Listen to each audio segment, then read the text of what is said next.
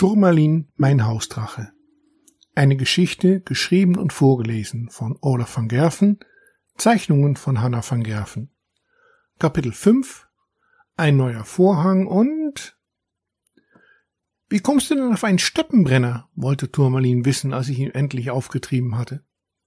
Nun, du hast das gesagt, antwortete ich. Ich? sagte er erstaunt. Ja, du, du hast dich selbst als Steppenbrenner bezeichnet, machte ich weiter. Turmalins Blick verfinsterte sich. Ich bin kein Steppenbrenner, sagte er sauer, und von dir lasse ich mich auch nicht so beschimpfen. Aber ich weiß doch gar nicht, was das ist, sagte ich rechtfertigend. Erkläre es doch mal. Na, da du sonst keine Ruhe geben wirst, gut. Du weißt, Steppen sind ganz trocken und brennen leicht. Ich nickte. Na, dann verstehst du auch, wie dumm es ist, gerade damit Feuer zu spielen. Bevor man es weiß, brennt die Steppe und dann hat man ein echtes Problem. Das leuchtet mir ein, sagte ich. Verstehst du jetzt, warum ein Steppenbrenner ein unglaublich dummer Figur ist? Einfach so etwas tun, ohne nachzudenken. In Turmalins Stimme klang echter Empörung durch.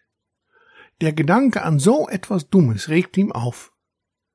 Im letzter Sekunde erkannte ich die Gefahr und ich hätte wirklich nicht später ducken dürfen. Vor lauter Aufregung rasselten Turmalins Feuermandeln und der nächste Atemzug verwandelte sich in ein Feuerstrahl. Die Hitze senkte meine Haare und hinter mir knisterte ein Stück Kunststoff. Als ich aufschaute, sah ich Turmalin mit blassem Gesicht und starren Blick in meine Richtung starrend. Ich blieb noch ein Augenblick in Deckung und dachte, die Gefahr sei gewichen, als ich hinter mir ein weiteres Knistern hörte und der Brandgeruch in meine Nase drang. Instinktiv griff ich nach den Feuerlöscher und drehte mich um. Feuer loderte am Vorhang hoch und ich betätigte der Löschhebel. Eine weiße Wolke füllte den Raum, dann war es vorbei. Während ich den Raum sauber machte, saß Turmalin ziemlich bedrüppelt vor der Wohnung auf der Treppe. Schließlich kam ich mit den Resten von dem, was einmal einen Vorhang gewesen war, raus. Ich setzte mich neben Turmalin auf den Stufen. Er traute sich nicht in meine Richtung zu blicken. Alles halb so schlimm, sagte ich nach einigen Augenblicken. Ich wollte schon länger ein neuer Vorhang kaufen. Ein neuer Vorhang kaufen war aber nicht so einfach, als ich dachte. Nicht nur die Farbe sollte stimmen, es war auch unbedingt erforderlich, dass die neue Vorhänge nicht beim ersten Funken wieder in Flammen aufgingen. Und dabei sollte das Ganze natürlich auch nicht so viel Geld kosten. Ich suchte und fand nichts, bis ich mich eines Tages bei dem Chef der örtliche Feuerwehr meldete. Das war auch nicht ganz freiwillig, denn im Ort hatte es mehrere Feuer gegeben. Irgendjemandem hatte dann erzählt, dass sich ein Hausdrachen halten würden, was zunächst als schlechter Witz aufgefasst wurde, doch die Gerüchte blieben hartnäckig und so wurde ich eingeladen auf der Feuerwache.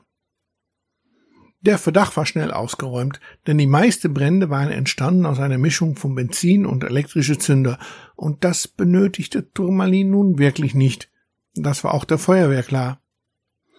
Das Gute aber an dieser Einladung war, dass der Chef mich berichtete, es gäbe eine Firma auf Feuerland, die spezielle Stoffe produzieren würde. Diese sollten nun auch hier angeboten werden und sie suchten noch eine Musterwohnung. Angerufen war schnell und schon wenige Tage später fingen die Techniker an, meine Wohnung umzugestalten. Währenddessen hatte sich Turmalin versteckt. Ehrlich gesagt schämte er sich, als er sah, welche Schäden er in der Zeit, seit er bei mir war, angerichtet hatte. Die schwarze Flecken an den Wänden bildete ein nettes Muster, und hätte man es nicht besser gewusst wie die Techniker, dann hätte man es durchaus für Absicht halten können. So ein Muster, sagte einer der Techniker, könnten wir als Ideen unsere Stoffe verarbeiten. Ist eine Frage des Geldes, antwortete ich lachend.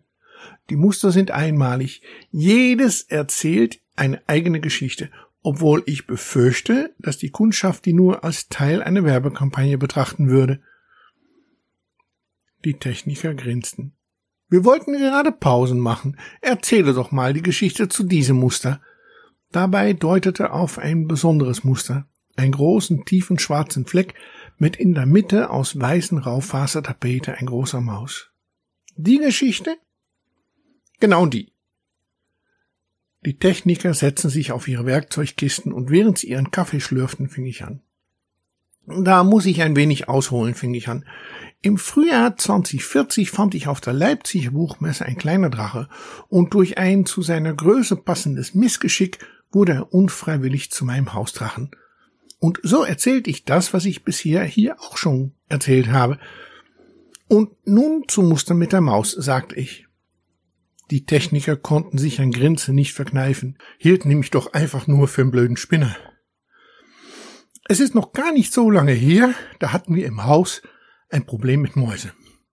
Die Fallen, die ich aufgestellt hatte, schienen nicht richtig zu funktionieren. Jedenfalls waren sie morgens leer. Zugeschnappt, das schon, aber weder Maus noch Kuchen, Käse oder Speck waren zu sehen. Ziemlich frustrierend, das muss ich gestehen. Denn es gab keine Packung Lebensmittel, die nicht an irgendeiner Ecke angefressen worden war.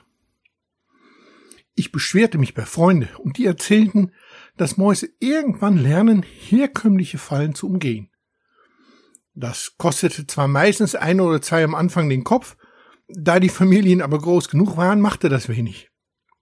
Meine Freunde vermuteten, dass meine Mäuse eben Fallen geprüft waren und ich mit herkömmliche Fallen nichts erreichen würde.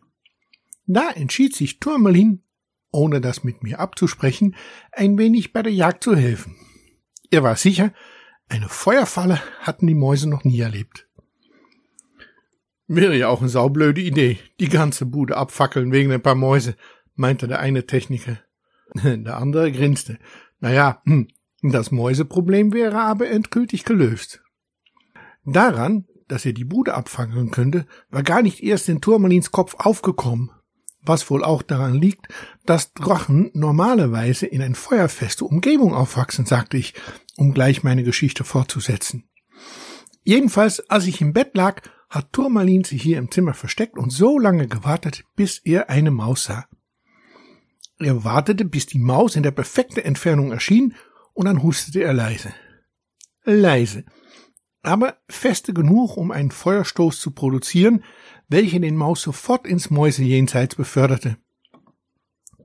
Ein zweiter Maus erschien und folgte sofort den ersten, gleich wie es der dritte in diese Nacht tat. Dann aber wurde Turmalin etwas übermutig und als zwei Mäuse auf einmal erschienen, pustete er förmlich quer durch den Raum. Nur leider etwas zu begeistert, denn die Maus, die am nächsten an der Wand war, flog nach hinten und klebte an der Tapete, beziehungsweise das, was da noch von übrig war nach allem Missgeschicke. Die Tapete fing sofort an zu qualmen und löste den Feueralarm aus. Mal wieder. Boah, das müssen die Werbeleute hören. Solche Geschichten sind Gold wert, meinten die Techniker zueinander. Dann können die mir gerne etwas von dem Gold abgeben, denn wie ihr hier seht, war es nicht der erste und auch nicht der letzte Brandschaden, den er verursacht hat. Allerdings, das muss ich zugeben, er meint es nie böse und versucht den Schaden immer selbst zu beheben. Naja, das hast du zwar nett aus den Daumen gesaugt, aber denke bloß nicht, dass auch nur eine einzelne Person in unserer Firma dir je glauben wird. Feuerspuckende Drachen, die Mäuse jagen, so ein Blödsinn. Leider nicht, sagte ich in einem Versuch, die Techniker zu mäßigen, doch das Böse war schon geschehen. Turmalin, der alles mitgehört hatte, steckte seinen Kopf hoch und fauchte. Ich werde euch beweisen, dass es stimmt, rief er und spuckte dabei Feuer. Zielgenau traf er dabei die Beine von den Höcker, auf worauf die Techniker sich hingesetzt hatten. Die Hitze reichte, um die Beine zu Holzkohle zu machen, und die Techniker sackten auf den Boden. Mit großen Augen starrten sie Turmalin an, griffen dann ihr Werkzeug und verschwanden in einer Geschwindigkeit, die man bei Handwerkern nicht für möglich halten würde. Kurz darauf klingelte es an der Tür. Ein netter Herrn im feiner Anzug stand da. Er, so sagte er, komme von der Fabrik, die diese Tapete produziert. Er wolle sich doch in aller Form bei mir entschuldigen, dass die Techniker mir so beleidigt hätten. Die Firma würde sich demnächst melden. Meine Einladung auf eine Tasse Kaffee schlug er freundlich, aber verbindlich ab. Und ich war mir nicht sicher, ob der Blick in seinen Augen Angst für Turmalin oder für ein seiner Ansicht nach völlig durchgedrehte Kunde zeigte. Sei es drum. Er ging und bis heute habe ich nichts mehr gehört.